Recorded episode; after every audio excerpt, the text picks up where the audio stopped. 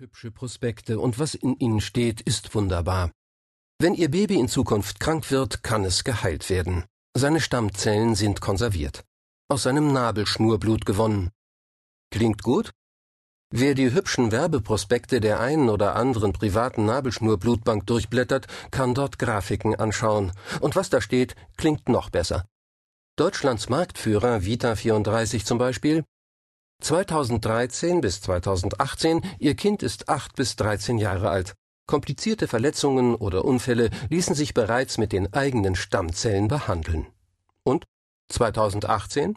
Ihr Kind ist 13 Jahre alt. Jugendlicher Diabetes Typ 1 oder entzündliche Darmerkrankungen könnten mit den Stammzellen behandelt werden. Klingt toll.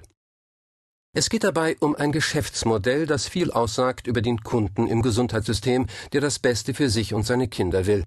Über gar nicht so eindeutige Positionen, die Fachleute zum Thema Nabelschnurblut haben. Und über die Realität einer Zweiklassenmedizin, die große Teile der Gesellschaft nicht wahrhaben wollen.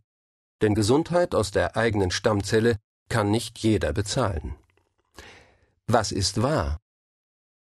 Nabelschnurblut enthält eine hohe Konzentration an jungen Stammzellen, in die Wissenschaftler große Hoffnungen bei der Therapie von Krankheiten setzen. Aus ihnen entwickeln sich differenzierte Zellen, aus denen sich Organe, Nerven und der Rest unseres Körpers formen. Interessierte Eltern werden in einschlägigen Zeitschriften zur pränatalen Sinnstiftung schnell auf die Anzeigen privater Unternehmen wie Vita34 in Leipzig oder Etikur bei München stoßen, die Nabelschnurblutkonserven nach der Geburt eines Kindes speziell für dieses Kind einlagern. Bei Vita34 kosten die ersten 20 Jahre eine Grundgebühr von 1.950 Euro und pro Lebensjahr 30 Euro. Bei Bedarf sollen die Präparate aufgetaut und dem Kind die eigenen Stammzellen transplantiert werden. Dieses Verfahren nennt man autologe Transplantation. Die wunderbare Welt der Stammzellentherapie steckt voller Konjunktive. Doch nach dem Blick aufs Konto und dem Entschluss, es dem Kind an nichts fehlen zu lassen, kommt der erste Störenfried daher. Ein Hinweis auf öffentliche Nabelschnurblutbanken. Die nehmen die Präparate als Spenden an und verteilen sie an andere Menschen, die krank sind und das Präparat brauchen. Werden einem Menschen fremde Stammzellen transplantiert, so nennt man das Verfahren Allogen. Spätestens hier wird die Entscheidung für die Eltern eine schwere Geburt.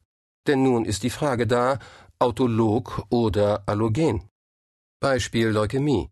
Schon heute verwenden Ärzte aus Nabelschnurblut gewonnene Stammzellen, um Knochenmarktransplantationen nach einer Chemotherapie zu ersetzen.